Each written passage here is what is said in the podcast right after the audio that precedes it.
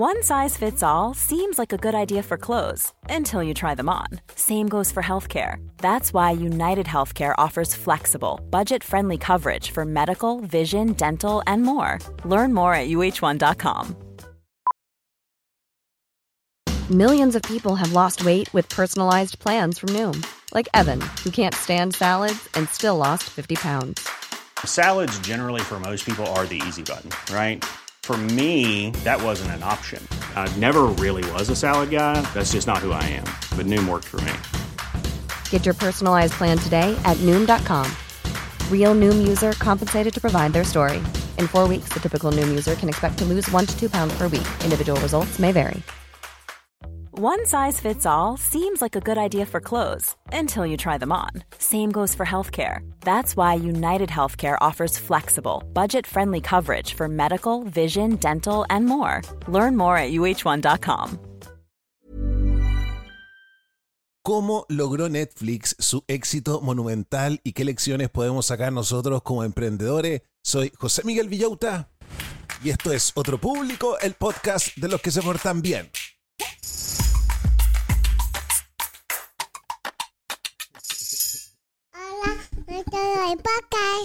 Hola a todos los del podcast, ¿cómo están brochachos? ¿Cómo están brochets? Yo estoy aquí muy contento porque me encuentro con mi familia Manson McKinsey. Nosotros somos tan raros que somos Manson, pero queremos trabajar en McKinsey. Además que nosotros no somos de los Manson Manson, somos Manson McKinsey. Por eso tenemos guion en nuestro apellido, ¿cachai? Para que no nos confundan con los... Oye, hoy día me siento regio estupendo, me siento como Chriselle de Selling Sunset, me siento como una estrella de Netflix, porque hoy día vamos a hablar de la cultura empresarial de Netflix. Una de las empresas más grandes del mundo. Creció, creció, creció. ¿Cómo lo lograron? Ustedes se van a caer para atrás. Primero, con libertad absoluta. Pero estamos hablando de libertad absoluta, absoluta. O sea, hoy día tú te vayas a cuestionar si serías capaz de darle ese nivel de libertad a tus colaboradores con franqueza radical y eliminando todos los controles. Y tú te preguntas y tú decís, ¿cómo puede ser eliminando todos los controles que la gente haga lo que quiera? Bueno, de eso vamos a hablar el día de hoy y de por qué resulta. Este libro, nuevamente, es gentileza de una recomendación de una patrona. El libro que analiza la cultura empresarial de Netflix se llama No Rules Rules. En español se podría traducir como el no tener reglas es lo mejor. No sé, no, no sé. Bueno, en español se llama, en español se llama Aquí no hay regla. Porque en Netflix no hay regla y esa es básicamente la idea que van a aprender ahora. El libro es una exploración de la cultura única y eficiente, ojo con eso, de Netflix. Y esta se caracteriza por altos niveles de libertad, responsabilidad y también tienen súper poca burocracia. Hastings, el autor de este libro, sostiene que el éxito de Netflix se debe a su flexibilidad sin precedente. Nunca antes una empresa había sido así de flexible. Y tienen principios de gestión radicales. Las cosas se llevan a un extremo. El libro destaca tres elementos clave para una compañía excepcional. Primero, alta densidad de talento, que es, ya lo vamos a ver, mucha honestidad y pocas políticas inútiles. En Netflix los empleados tienen más libertad que en otras empresas y eso hace que ellos trabajen más duro, eso hace que ellos sean más innovadores y eso hace que tomen mejores decisiones. Reed Hastings, el escritor de este libro, es el cofundador y copresidente de Netflix, una de las principales empresas de entretenimiento por streaming del mundo que a nosotros nos encanta, estamos suscritos, quiero que me cuenten quién paga Netflix. y quiénes están en la cuenta de otra persona. Yo no tengo Netflix porque yo no estoy en la cuenta de nadie. Además, hoy día tenemos nuestra sección El Club de los Jóvenes Millonarios, donde les voy a contar una historia de Jim Carrey. Y para terminar, tenemos nuestra sección La Cultura Basura, donde yo les quiero explicar una cosa, ya voy a partir el podcast pidiendo disculpas. El otro día una amiga me escribió por Instagram y me dijo, José Miguel, en el mundo del espectáculo nunca se piden disculpas, quédate callado. Yo no, porque yo quiero que sepan un poco del backstage del podcast, para que cachen ustedes un poco en la cocina, como que yo los invito a la cocina y les cuento cosas. Bueno, como me voy a ir a Santiago al picnic con los patrones, yo les conté que tengo que adelantar programa y tengo que hacer un programa al día. Estoy súper concentrado, he trabajado esta tarde. Oye, los temas están súper interesantes, así que estoy súper dichoso. Pero como tengo que preparar un podcast al día, no tengo ganas en la noche de ver un reality basura. Lo siento, ya les dije, ¿qué me pasa? Como que me dejó de gustar mi marido, ¿cachai? no, no, no tengo rumbo. Y lo único entretenido encuentro que ha pasado últimamente ha sido la revisión del libro de cómo encontrar marido. No, eh, no me maten, hoy día nuevamente vamos con el libro Cómo encontrar marido. Ya iremos a mezclar un poco la sección cultura basura, así que prepárense. Les quiero decir que este podcast es absolutamente limpio en la primera parte mi misión es que ustedes escuchen este programa con sus hijos porque los adolescentes tienen que aprender estas cosas. Además que uno de mis momentos favoritos era cuando mi viejo me iba a dejar al colegio y escuchábamos cosas. Escuchábamos música, escuchábamos la radio. Así que va con mucho cariño. Si se me sale un garabato, yo lo edito. Sin embargo, la segunda parte, la segunda parte es de la cintura para abajo. Yo les voy a avisar para que los niños se tiran al mar. Comencemos inmediatamente con nuestro libro.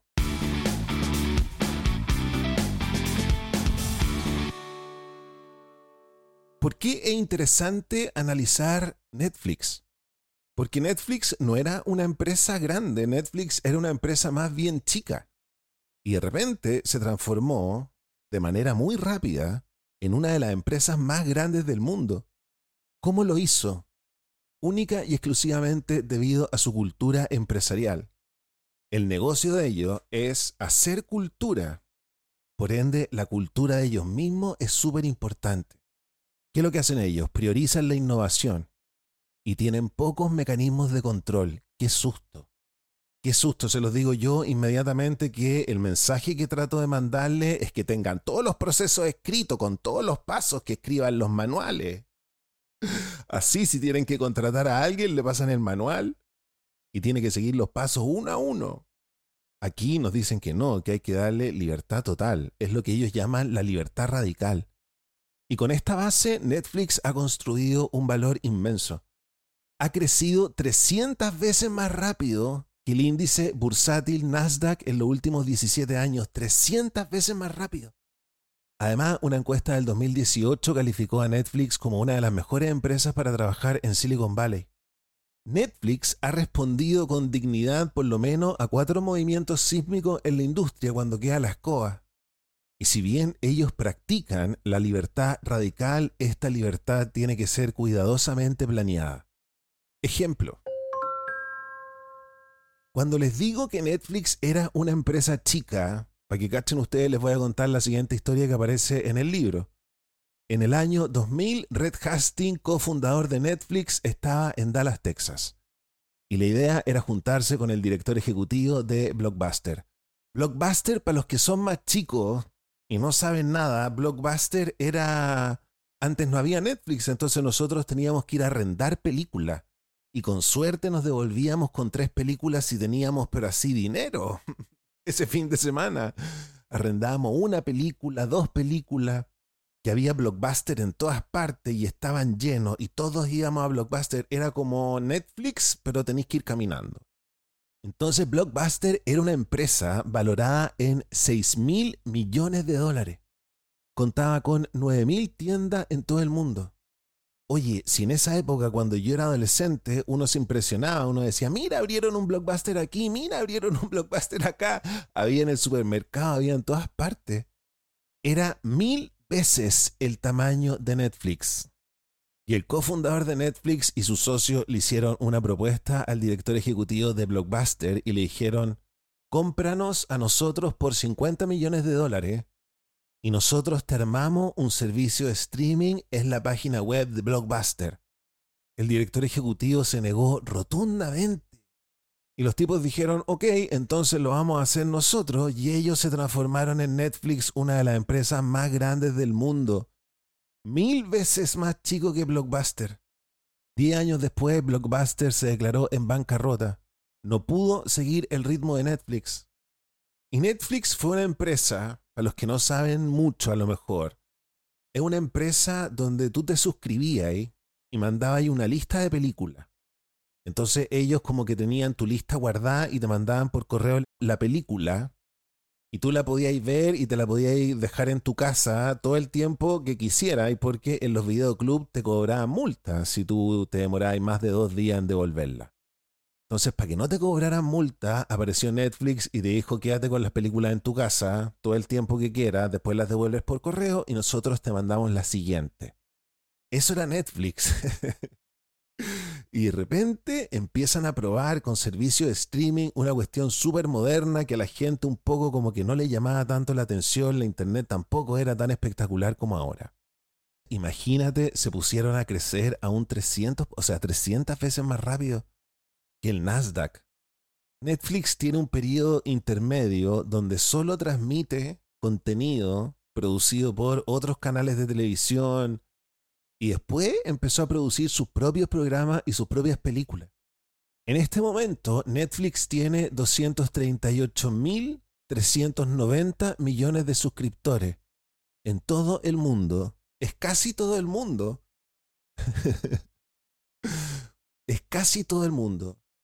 Siguen aumentando los suscriptores. Este trimestre tienen 5 millones de suscriptores más que el trimestre anterior han tenido 132 nominaciones a los premios Oscar, 132, y han ganado 22 premios Netflix los Oscars. 105 nominaciones a los premios Emmy, 36 Emmy. Hastings cree que todo esto se debe a que la gente en Netflix es feliz de verdad debido a esta cultura empresarial que prioriza la libertad. Esta libertad inspira a la gente a tomar mejores decisiones y igual yo no quiero perder esta pega. Esta es una pega soñada. Uno reconoce, yo quiero que sepan una cosa, uno como empleado reconoce cuando uno tiene una buena pega y tenía un buen jefe y tú cachai que tu jefe te entiende y, y te deja solo y te da cierto poder. Esa es una pega que uno cuida. ¿Cachai? Entonces uno toma mejores decisiones. Y también si tú eres libre, con la libertad viene la responsabilidad. Entonces, claro, tú eres libre para hacer el proyecto que quieres pero si el asunto sale mal, es responsabilidad tuya también. Y ustedes dicen, ya, José Miguel, pero es que yo no puedo darle libertad total a mi empleado, yo no puedo darle libertad total a mis colaboradores porque José Miguel son... Ay, me quiero tirar por la ventana, José Miguel. No puedes simplemente liberar a tus empleados, tienes que hacer algo antes para que te vaya bien como en Netflix. Primero tienes que tener una cosa que se llama alta densidad de talento. Después tienes que tener alta franqueza entre los empleados. Las cosas se dicen a la cara y se fomenta, por eso es parte de la cultura, se fomenta que se digan las cosas a la cara. Y después eliminar todos los controles, lo que requiere de una valentía gigantesca. No hay control. Si quieres tener una libertad radical, hagamos el resumen. Primero, necesita alta densidad de talento. Segundo, una franqueza radical. Y tercero, valentía para eliminar todos los controles. Que susto, yo me muero. ¿Qué es la alta densidad de talento? Detengámonos en el punto número uno. Cuando Netflix se transforma de este servicio de correo y pasa a ser un servicio de streaming chiquitito, igual era una empresa de las .com. Cuando nace la Internet, se revolucionó la cultura, ¿cachai? Imagínate cómo se revolucionó la cultura cuando apareció la píldora anticonceptiva. cuando apareció la internet quedó la escoba, entonces todos los negocios quisieron estar ahí y la gente se hizo millonaria de la noche a la mañana. Fue como la primera vez que aparecieron los primeros millonarios de la internet. Y se creó una burbuja, porque aparecieron un montón de chantas. Y el 2001 la burbuja reventó y quedó la escoba y en todas partes tuvieron que despedir gente. De hecho, era súper común ver en las noticias como gente con las cajas, con todas las cosas del escritorio yéndose para la casa. En Netflix tuvieron que despedir a un tercio de su fuerza laboral. Pero Netflix mejoró mucho después de los despidos. Disculpen que se los diga, yo sé que esto es doloroso, pero lo que postula el libro, chiquillo, es un poco escandaloso. Que uno tiene que despedir a la gente mala. y uno se tiene que quedar con menos empleados, pero son todos buenos. Hay alta densidad de talento. Acuérdense del concepto de densidad. Si hay mucho de algo en un espacio determinado, eso es alta densidad. Vamos a tener pocos empleados, pero son todos talentosos. Cuando quedó pura gente talentosa y más encima eran menos después de los despidos, como eran todos talentosos, habían explosiones de creatividad. Y como habían despedido a todo el mundo, estaban preocupados por su trabajo y había celo. Celo por su trabajo. Pero el jefe se dio cuenta que no solo estaba haciendo mejor las cosas con menos personas, sino que también estaban haciendo un mejor trabajo. Estos despidos le enseñaron a Hastings una lección crítica, una lección sobre la motivación de los empleados, porque los empleados igual tienen que estar motivados si uno les paga el sueldo, ¿cachai? y también tienen que ser responsables, sobre todo los que, a los que uno contrata para que sean jefes. ¿Cómo logramos una empresa donde todos sean talentosos o la densidad sea alta? Bueno, es una empresa donde todos quieren trabajar, pues si la gente talentosa tiene un montón de ofertas, tú tenés que hacer que trabajen en tu empresa. Los altos ejecutivos prosperan en entornos de altos ejecutivos. Cuando todos son excelentes, el rendimiento se dispara hacia arriba si uno no le tiene que andar viendo la cara a la gente. Otra mala noticia, se los quiero decir. ¿Cuál es el secreto también para atraer a la gente talentosa? Pagarle como gente talentosa, dice. Hay que pagarle salarios de estrellas de rock. Pero vaya a contratar a menos gente, po menos gente más talentosa, a lo mejor podéis subir los sueldos. Y no es esa finalmente la idea de cuando alguien pone como una oficina de arquitectura boutique. ¿Han cachado ese concepto donde no somos un estudio de abogado boutique? Es porque hay gente que se aburre de trabajar en un asunto grande porque tiene que andar lidiando con un montón de torpeza y decide hacer algo chico donde la densidad de talento hace que lo pasen increíble. ¿Qué cosas lograron después de estos despidos? Ejemplo. Netflix se lanzó en 1998 y le estaba yendo medianamente bien. Después de tres años tenía 400.000 suscriptores. Pero Hastings dice libremente que Netflix no era un buen lugar para trabajar.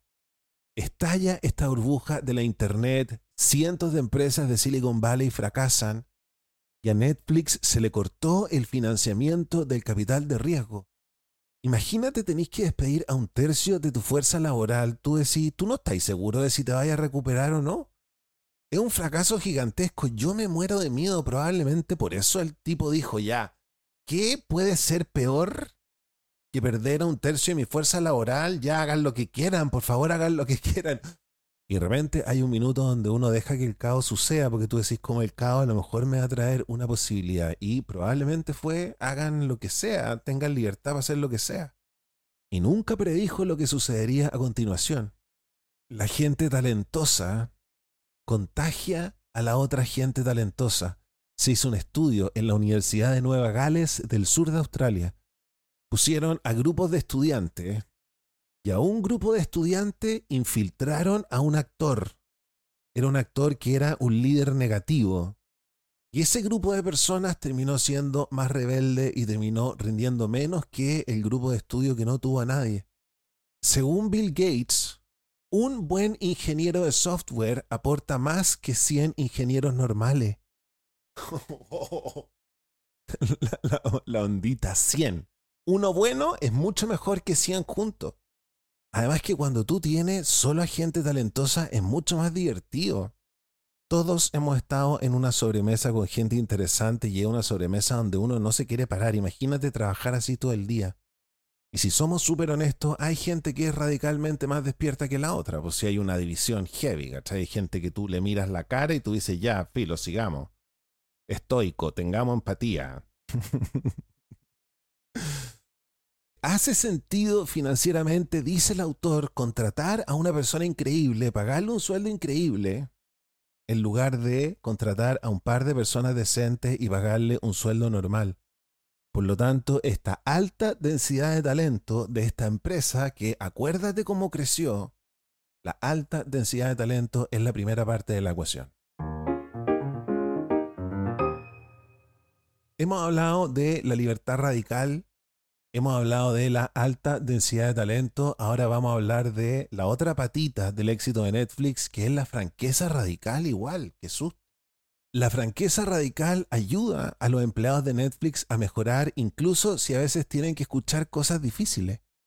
En Netflix te dicen las cosas a la cara y les da lo mismo si te cae bien o si te cae mal porque es una cultura de la empresa. La empresa fomenta que uno diga las cosas a la cara. Pero eso es vital para la cultura de la empresa. Por ejemplo, es súper común que una persona cualquiera contradiga a su jefe y lo contradiga así como loco no estoy de acuerdo.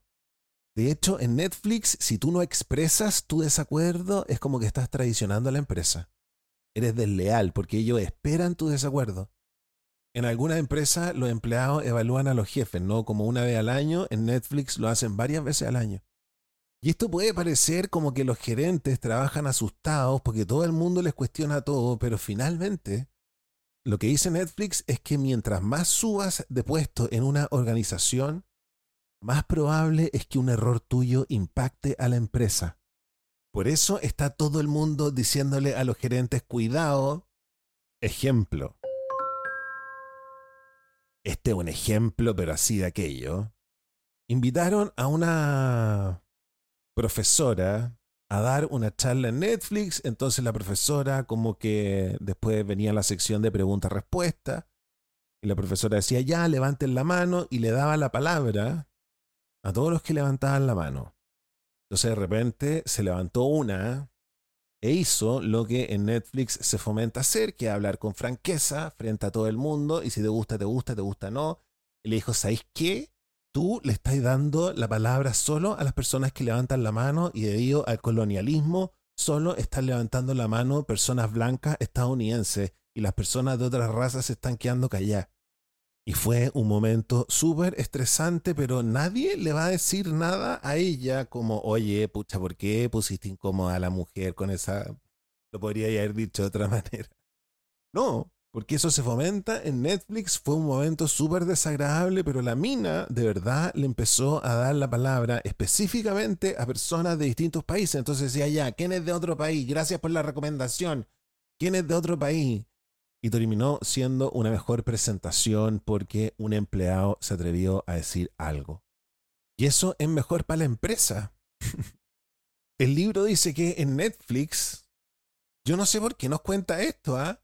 Pero el libro nos dice que en Netflix es súper común que una persona pase frente al escritorio de la otra y le diga, oye, ¿sabéis qué? No me gustó tu tonito en tu correo electrónico. Yo encuentro que eso ya es ser peleador. Además que más encima el codirector, cofundador de Netflix lo ponga en el libro como que le guste a él eso. Pero ojo, porque ustedes dicen, ya, pero yo no puedo darle la palabra tanto a mis colaboradores porque mis colaboradores no están a la altura. Bueno, acuérdate que todo comienza y todo se hace fácil si tenemos una alta densidad de talento, gente talentosa.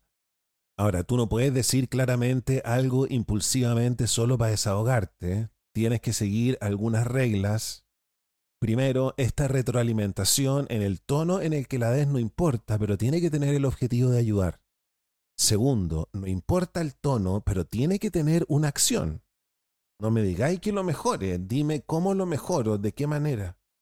No me digáis que estoy equivocado, dime que estoy equivocado, pero qué es lo que tengo que hacer. Tiene que ser accionable.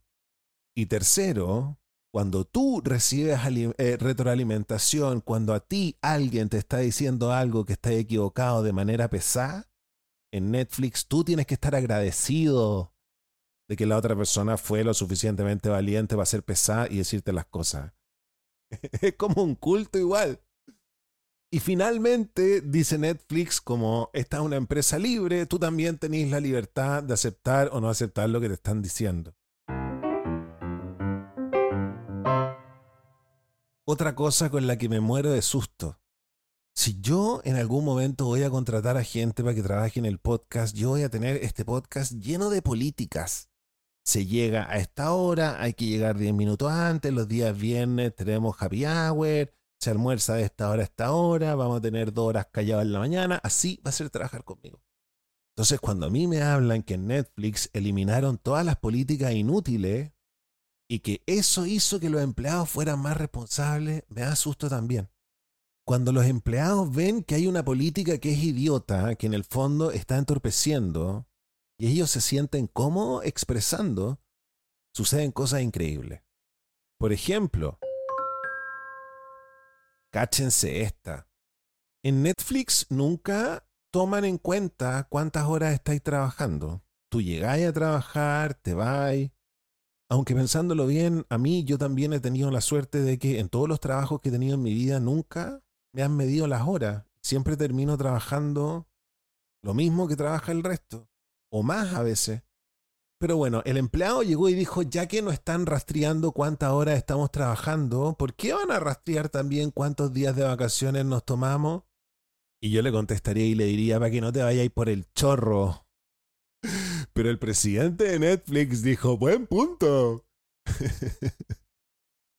Entonces le pareció genial esto y abolió la política oficial de vacaciones. En Netflix la gente se toma vacaciones cuando se le da la gana. ¿Tenís ganas de tomarte vacaciones? Tómate vacaciones. Sin embargo, después de aplicar esta política de vacaciones, Hastings se dio cuenta de que sus empleados estaban asumiendo más responsabilidades.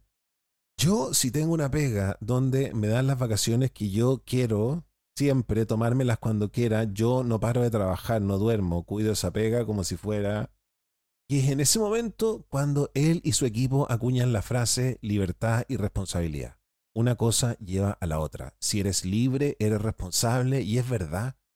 La libertad es un camino hacia la responsabilidad. Entonces, si eliminar los controles podía ser exitoso, Hastings dijo, ¿por qué no avanzamos? Porque antes también hay que asegurarse de otra cosa. Ofrecemos libertad radical, eliminamos todos los controles, tenemos gente talentosa, solo gente talentosa, pero también desde el principio tenemos que tener un líder que modele un buen comportamiento. Ejemplo. Cuando Hastings eliminó por primera vez la política de vacaciones, tenía dos miedos. Mira, tenía el miedo completamente contrario al que tenía yo. A él le daba susto que la gente no se tomara vacaciones por miedo a que la competencia les ganara, pues igual Netflix tiene como 6 billones de dólares en presupuesto. Imagínate, te tiran así 200 millones de dólares para una serie o para una película. No te tomáis vacaciones. Para establecer una cultura de vacaciones, Hastings él mismo se tomó vacaciones y subía fotos a Instagram para que sus empleados la vieran. Mira cómo se sacrificó por su empleado. Y el segundo miedo era que llegara el verano y todo el mundo coincidentemente se tomara las vacaciones ese día y Netflix quedara pelado. Ese día todos se van entonces ahí se establece una política, ¿no? Establecen ciertas pautas generales para los equipos. Los contadores, por ejemplo, no se pueden tomar tiempo libre en enero cuando tienen que entregar los libros anuales. Le va bien con esta política de eliminar las vacaciones. Y Hastings dice, ¿qué otro control más puedo eliminar? Oye, este gallo es un loco. Y a continuación eliminó el sistema en el que se rinden los gastos para el viaje. Uno que tiene la caja chica ahí toda escondida y la protege como si fuera oro. En Netflix tú salís, tú gastáis, da lo mismo, nadie te va a pedir nada, nadie te va a pedir una boleta. En su empresa anterior, Hastings había pasado toda la tarde reescribiendo una política de rendición de gastos producto de un viaje que había salido mal. Y él no quería que nadie en su empresa tuviera que gastar tiempo en eso. Entonces, ¿cómo lo solucionó? Nadie rinda gasto. Ever catch yourself eating the same flavorless dinner three days in a row? Dreaming of something better? Well, HelloFresh is your guilt-free dream come true, baby. It's me, Kiki Palmer. Let's wake up those taste buds with hot, juicy pecan-crusted chicken or garlic butter shrimp scampi. Mm. Hello Fresh. Stop dreaming of all the delicious possibilities and dig in at HelloFresh.com. Let's get this dinner party started. Hiring for your small business? If you're not looking for professionals on LinkedIn, you're looking in the wrong place. That's like looking for your car keys in a fish tank. LinkedIn helps you hire professionals you can't find anywhere else, even those who aren't actively searching for a new job but might be open to the perfect role. In a given month, over 70% of LinkedIn users don't even visit other leading job sites. So start looking in the right place. With LinkedIn, you can hire professionals like a professional. Post your free job on linkedin.com slash people today.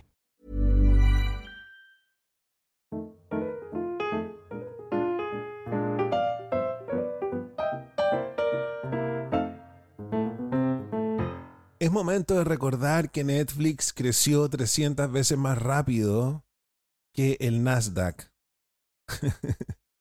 Por si lo que estamos escuchando nos parece demasiado loco y nuestro interior cree que no va a resultar. Te están diciendo que resulta. Ahora, mantener un equipo con alta densidad de talento requiere de un esfuerzo intenso porque la gente que tiene mucho talento es gente especial. Y para mantener esta alta densidad de talento tienes que hacer algo muy, muy desagradable. Despedir a todas las personas que no son adecuadas. Si te sientes culpable, pongamos el énfasis en que estas personas no son las adecuadas y estas personas pueden tener un trabajo más adecuado donde van a avanzar en sus vidas. Muchas empresas, dice Hastings, hablan de su empresa como si fuera una familia. Para Hastings, el equipo de Netflix tiene que ver con tener una alta densidad de talentos, no con una familia. Él dice que los trabajos no son una cosa que tú vas a tener de por vida, pase lo que pase, a pesar de tu rendimiento. Un trabajo es una cosa que tú estás haciendo durante un periodo mágico de tiempo. Cuando eres la mejor persona para ese trabajo en ese momento, después vas a crecer. Oye, igual es buena esta manera de pensar, ¿ah? Después vas a crecer, te vas a desarrollar, ese, ese trabajo te va a hacer mejor persona. Vas a querer hacer otra cosa, pues vas a necesitar otro trabajo. Pero también despedir a una persona para que la empresa sea mejor tiene la consecuencia, que no es menor, de que esa persona tiene familia y esa persona tiene que vivir. Entonces, ¿cuál es la política de Netflix? Es que Netflix cuando te despiden te dan una indemnización bacán para que no tengas ningún problema si es que te demora encontrando trabajo. Ellos no se toman a la ligera el despido de una persona, ellos consideran que es cruel. Ejemplo de las cosas que ha logrado Netflix. El 2018 fue un año espectacular para Netflix.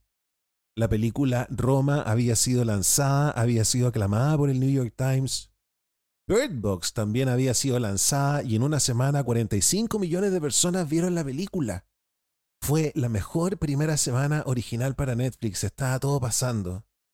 Cuando Hastings llamó al director de contenido para felicitarlo, el director de contenido le dijo, loco, nos está yendo bien porque todos hemos elegido bien. Tú me elegiste a mí, yo elegí a la productora, la productora eligió al director, el director eligió el elenco. ¿Y por qué sucede esto? Porque hay poca gente, pero hay una alta densidad de talento, porque como hay poca gente se puede pagar mejor. Netflix no se ven a sí mismo como una familia, sino que se ven a sí mismo como un equipo deportivo que tiene que ganar, donde cada jugador es el mejor para esa posición. Pero la pregunta es, ¿no se vuelve insoportable el ambiente con tanta competitividad interna? ¿No es como los juegos del hambre en la oficina? No, po. Porque en Netflix, si bien tienen una alta densidad de talento, también la cultura corporativa se preocupa de que haya una alta colaboración. En Netflix no hay un número fijo de puestos de trabajo. Cacha que otra cosa interesante. En una empresa hay cinco gerentes de tantas áreas. En Netflix no hay puestos. El número de gerentes es indefinido. Entonces nadie está peleando por un puesto. De hecho, mientras más gente excelente haya, más crece Netflix. Y además que finalmente, como tienen esta cultura donde te dicen las cosas en la cara, aunque sea de manera pesada, te las vaya a tener que bancar igual, tú estás todo el rato cachando qué cosa más o menos estáis haciendo mal y cómo podéis mejorar, entonces la gente no pierde su pega. Y si con todas estas libertades producís una serie mala, te tenéis que ir.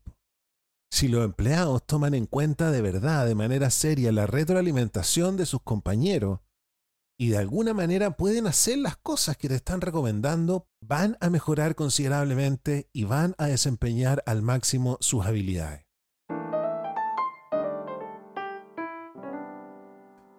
Quiero volver a repetir, disculpen, yo sé que va a ser mucho, pero quiero volver a repetir que Netflix creció 300 veces más rápido que el Nasdaq. Entonces, todas estas cosas que yo les cuento que vienen a continuación son para decir, sale, vaya. Otra cosa que ellos hacen, la toma de decisiones tiene que ser dispersa, porque si es dispersa es buena. Me muero. Yo, si hago el podcast, yo voy a probar todas las ideas que se tomen, yo voy a decir que sí. Voy a controlar, va a ser un liderazgo con control. Pero dice el libro que esta es una excelente manera de limitar la innovación. Y en esta era, si tú no tienes innovación, no estás creciendo. En Netflix le dicen a los empleados, tú toma la decisión. Tú la tomas. Yo como jefe te voy a dar un contexto. Pero la decisión la tomáis tú. Que igual es verdad, ¿ah? porque uno trabaja con puros gallos que te preguntan decisiones todo el rato y tú decís, pero si te estoy pagando para que toméis la decisión vos, averigua, la pega, ¿cachai? No puedo estar pensando en tantas cosas. Cuando los empleados toman sus propias decisiones, uno como jefe queda libre para otras cosas. Te dicen que si el empleado se mandó un condoro, lo que tú tenés que hacer es que tú tenés que mejorar tu comunicación con él para expresarle lo que finalmente se necesitaba. Trabaja en tu comunicación con él. Pero esto solo funciona nuevamente porque a nosotros nos parece ridículo cuando toda la gente es extremadamente talentosa y tú confías en que ellos van a tomar decisiones inteligentes y creativas. Ejemplo. Yo les dije que el 2018 había sido un año espectacular para Netflix. El 2017, cuando estaban ahí en pleno crecimiento taquilla, estaba el empleado a cargo de la programación de documentales originales de Netflix en el Festival de Sundance. Y el documental deportivo Icarus era como la mejor película, la más taquilla que había en Sundance en ese momento, todo el mundo la quería comprar. Y el director de documentales dijo, ¿qué hago? Porque para llevármela para Netflix voy a tener que pagar una cantidad de dinero increíble. Voy a tener que pagar 4 millones por un documental. ¿Qué va a decir mi jefe? ¿Va a aprobar mi jefe una cuestión así? Y cuando le preguntó a su jefe, su jefe no le dijo si sí o si no. Le dijo, tú tenés que cachar y te vaya a gastar toda la plata en esa película. Tú vaya a gastar, tú sabes si es la mejor película. No yo. Nosotros te pagamos para que tú vayas a Sundance y tú razones y tú decidas. Y el director de documentales dijo, yo sé que esta película va a ser un éxito. Y terminó pagando un precio récord de 4.6 millones para conseguirlo. Icarus terminó siendo lo suficientemente importante para ser considerada en una decisión del Comité Olímpico Internacional el 2018 ganó el Oscar a Mejor Documental. Netflix había tenido seis nominaciones en esa categoría de los documentales, siempre perdía y con Icarus ganó. Cuando iban a la fiesta después de los Oscars, se encuentra el director de documentales con el jefe y le dice, ¿te acordáis de esa conversación que tuvimos en Sundance? Y el otro le contestó y le dijo, sí, valió la pena gastarse toda la plata en esa película.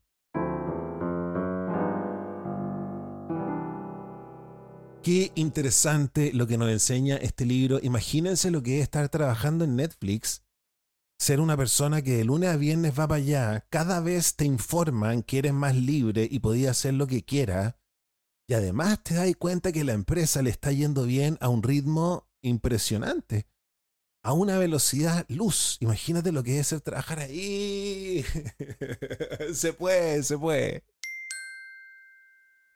Vamos con nuestra sección de tareas accionables, nuestro ranking. ¿Qué tareas estarán en el número uno, número uno, número uno, número uno? Número 10. Observar y aprender de los errores y éxitos de otras empresas. Número 9. Fomentar la toma de decisiones dispersas en la organización. Número 8. Establecer un sistema de retroalimentación continua y abierta. Número 7 eliminar políticas y controles innecesarios que limiten la libertad y la responsabilidad de los trabajadores. Número 6. Asegurarse de que los empleados se sientan cómodos para hablar cuando las cosas no tengan sentido. Número 5. Crear un ambiente de trabajo donde los empleados se sientan libres para contradecir a sus jefes si están en desacuerdo. Número 4. Fomentar un alto nivel de franqueza entre los empleados y los gerentes. Número 3 mantener a un equipo con alta densidad de talento, incluso si eso significa despedir a las personas que simplemente no son adecuadas. Número 2. Invertir en la contratación de talento de alta calidad y pagar salarios competitivos. Y número uno, número uno, número uno, número uno, número uno, priorizar la construcción de una cultura empresarial única que valore a las personas, priorice la innovación y tenga pocos mecanismos de control. ¿Qué dicen? Yo, cabro, ni muerto.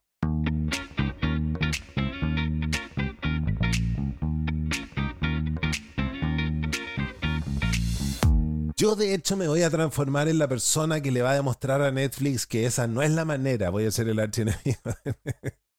Vamos ahora con nuestra sección El Club de los Jóvenes Millonarios. Nuestra sección donde podcast por medio leemos el libro de Jen Sinchero, I am a badass at making money. Soy un bacán haciendo dinero. Ella es nuestra Madonna. Síganla en Instagram. Cómprense todo su libro. Es lo mejor. Y este libro es para que nosotros creamos en nuestra cabeza que podemos salir a ganar toda la plata que nosotros queremos, porque si nosotros creemos eso, esos pensamientos son emociones, esas emociones son acciones y nosotros nos levantamos y hacemos las cosas. En su libro, Jen Sinchero nos presenta una historia fascinante de cómo la mentalidad puede tener una influencia en la creación de la riqueza. Es la historia del actor Jim Carrey, que manifestó una carrera exitosa y un cheque de 10 millones de dólares. Desde chico, Jim Carrey quería trabajar en el mundo del espectáculo porque desde chico Jim Carrey se dio cuenta de que su cara era como de plasticina. A los 15 años consiguió su primer trabajo en un club de comedia, pero tuvo que abandonar la escuela secundaria para trabajar en una fábrica y apoyar a su familia. Pero a pesar de eso, Jim Carrey nunca dejó de lado su sueño de ser un actor famoso. Incluso cuando estaba sin trabajo, sin dinero, él se imaginaba a directores interesados en su persona, que elogiaban su trabajo, él se visualizaba. se centraba en pensamientos positivos. Él cuenta, él decía, soy un actor increíble, personas poderosas de la industria me están esperando. Y eso le ayudaba a sentirse mejor en su situación quiero hacer un paréntesis porque a nosotros nos está pasando esto en este momento. Nosotros hemos hablado un montón de cómo tenemos que visualizarnos y tirar la buena onda al universo y ustedes saben que yo estoy en modo, al podcast le está yendo bien, al podcast le está yendo bien, hay que trabajar.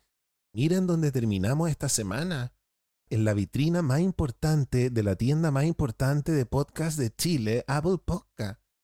Eso es como un letrero en el New York, en el New York Square, en el Square Time se llama? Times Square. Entonces Carrey se visualizaba y también escribió un cheque por 10 millones, con fecha a tres años.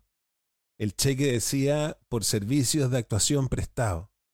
Y llevó este cheque desgastado en su billetera durante años mientras conseguía trabajo de comedia en la televisión y en el cine.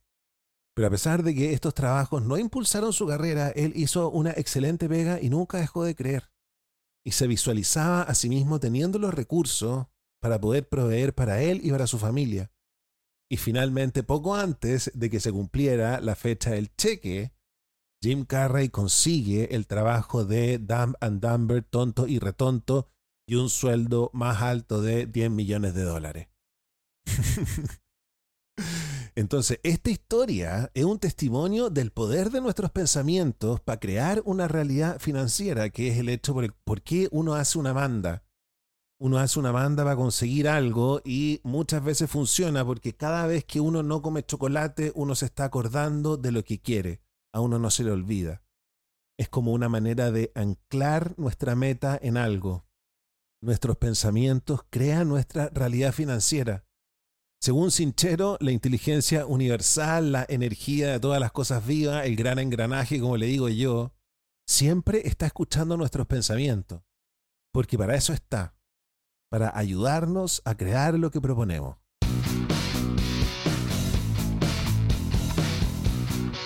Y de esta manera estamos terminando la primera parte del podcast, la parte familiar, niño. Espero que hayan aprendido algo Muchas gracias por habernos acompañado a nosotros los grandes. Salten del yate, no hay, no hay salvavidas, ustedes llegan, ya deberían haber aprendido a nadar, vayan a la isla como puedan, nosotros nos quedamos acá, sacamos los martini y nos quedamos en nuestra sección, la más idiota de todos los podcasts, la sección La Cultura Basura, Dije al comienzo del programa que íbamos a revisar el libro de Rules, pero me equivoqué. Qué bueno que me haya equivocado. Porque la gente que está escuchando esta parte no cacha que es una sección nueva que me da un poco de vergüenza hablar de ella. Entonces va a pasar más piola. Esta es una sección para adultos, hablamos de la cintura para abajo y vamos a hablar de la cintura para abajo de verdad. ¿Por qué? Porque vamos a hacer otra sección que yo voy a rescatar del pasado cuando nadie me escuchaba.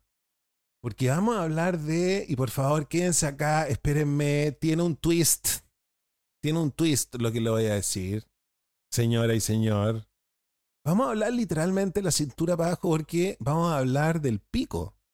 Vamos a hablar del el pico en todas las culturas, en todas sus representaciones, cómo el pico aparece en distintos momentos, cuáles son las interpretaciones que se les da. Esta sección se llama Los estudios culturales del pico y nos vamos a reír heavy, heavy, heavy. Y por ejemplo, hoy día vamos a aprender de algo súper interesante que son las representaciones del pico en las sociedades preliterarias. Mira qué interesante. Las representaciones fálicas antiguas ofrecen una oportunidad única para que nosotros cachemos qué pasaba con las prácticas sexuales de esa época y qué onda la urología en esa época. Estas son imágenes que datan de la edad paleolítica superior. Estos son 40.000 años antes de Cristo. Hay pocas imágenes, pero es una súper buena fuente de información. Primero, hablemos de la decoración genital y la circuncisión. Porque en muchas ocasiones estas representaciones del pico de esa época muestran como unos patrones geométricos. Entonces los académicos creen que son decoraciones genitales. Creen que se tatuaban el pico que se ponían piercing, que se hacían cicatrices.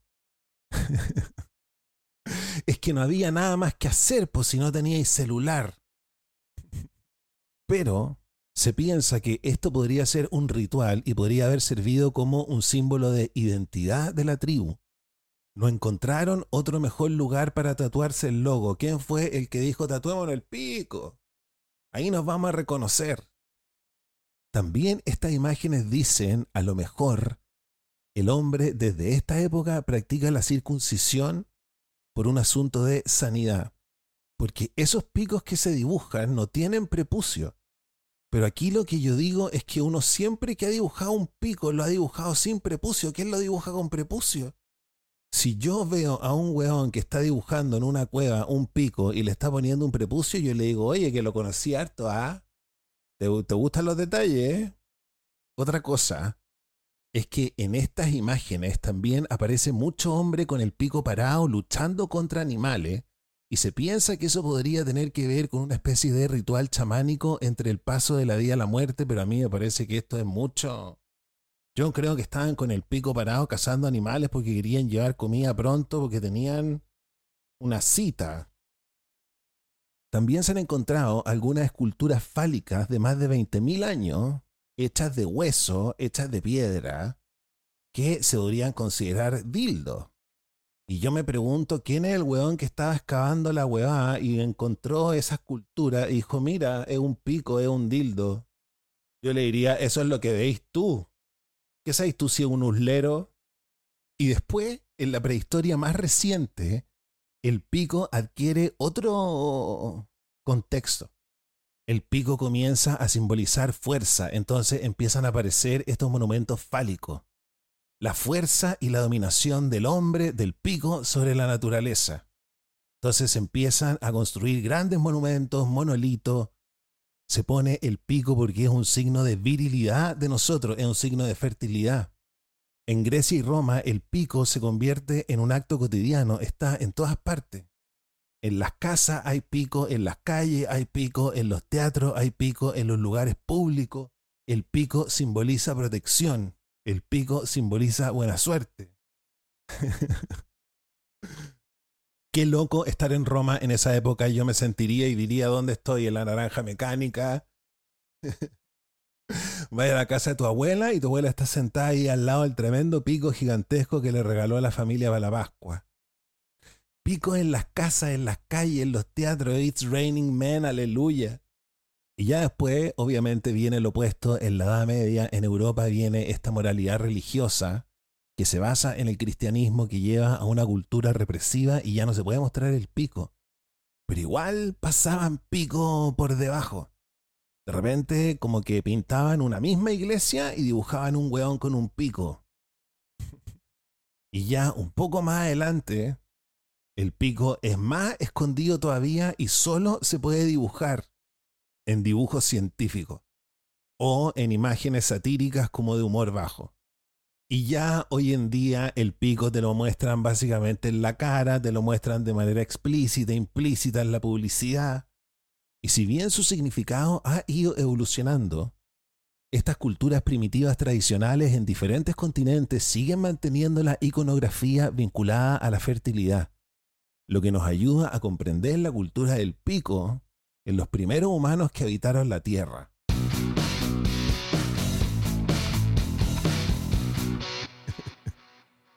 Así que ya saben, chiquilla, quieren un poco más de información porque ustedes siempre dicen los hombres nunca conocen la vagina y ustedes qué saben del pico, ¿sabían esto? Ya, hemos terminado el podcast del día de hoy. Espero que se hayan reído, espero que hayan aprendido, espero que esta sección nueva les haya gustado. Es súper entretenida, tiene un montón de lugar, imagínate en la historia. Vamos a hablar de todo esto que yo les contaba, que el pico era súper común en Roma, en Grecia, de eso, eso lo vamos a profundizar. La gente se colgaba colgajos de pico. Qué desagradable. Disculpen la ordinariez, pero creo que el programa hoy día estuvo lleno de información, así que si te gustó lo que escuchaste, si aprendiste algo, levantemos las manos y agradezcámosle a toda la gente que me da plata para que yo trabaje en esto tiempo completo, de lunes a viernes, la gente que me ayuda a financiar el podcast, un millón de gracias, son los patrones, son los propinistas que nos regalan a nosotros este espacio. Sin ello yo estaría haciendo probablemente otra cosa. Así que cabros que tengan la mejor comida, que la comida esté exquisita, que el regaloneo, aprovechenlo, que estén presentes en ese regaloneo que tengan, los que no, que disfruten su soltería, su soledad y también que la pega esté increíble. Quiero decirle a los patrones que revisen su correo electrónico porque le estoy mandando hartos correos, sobre todo ahora que se viene nuestro primer paseo el 19, nuestro picnic. Ojo con eso, quiero decirles que estoy pasando todo el día en el Discord exclusivo de los patrones.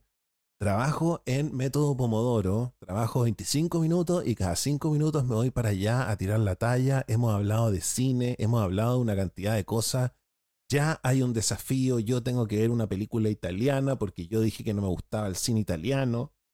Yo dije, convénzanme, recomiéndenme una. Así que no sean leso, sincronicen su cuenta de Patreon con nuestro Discord exclusivo. Hay canales de voz. El otro día eh, era como las 11 de la noche, yo estaba trabajando y una niña me pidió un consejo, una patrona. Yo no sé si le di un buen consejo. Así que patrones, acuérdense también que mi stand-up está exclusivamente para ustedes. Lo dejé como un post fijo para que se rían de cuando yo era indecente. Muchas gracias patrones, muchas gracias propinistas. Pásenlo espectacular y los quiero mucho. Chao, chao. Ever catch yourself eating the same flavorless dinner three days in a row? Dreaming of something better? Well, HelloFresh is your guilt-free dream come true, baby. It's me, Kiki Palmer. Let's wake up those taste buds with hot, juicy pecan crusted chicken or garlic butter shrimp scampi. Mm. Hello Fresh. Stop dreaming of all the delicious possibilities and dig in at HelloFresh.com. Let's get this dinner party started. Planning for your next trip? Elevate your travel style with Quince. Quince has all the jet setting essentials you'll want for your next getaway, like European linen premium luggage options, buttery soft Italian leather bags, and so much more. And is all priced at 50 to 80% less than similar brands. Plus, Quince only works with factories that use safe and ethical manufacturing practices. Pack your bags with high-quality essentials you'll be wearing for vacations to come with Quince. Go to quince.com/pack for free shipping and 365-day returns. Imagine the softest sheets you've ever felt. Now imagine them getting even softer over time. That's what you'll feel with Bowl and Branch's organic cotton sheets. In a recent customer survey, 96% replied that Bowl and Branch sheets get softer with every wash. Start getting your best night's sleep in these sheets that get softer and softer for years to come. Try their sheets with a 30-night guarantee. Plus, get 15% off your first order at bowlandbranch.com. Code BUTTERY. Exclusions apply. See site for details.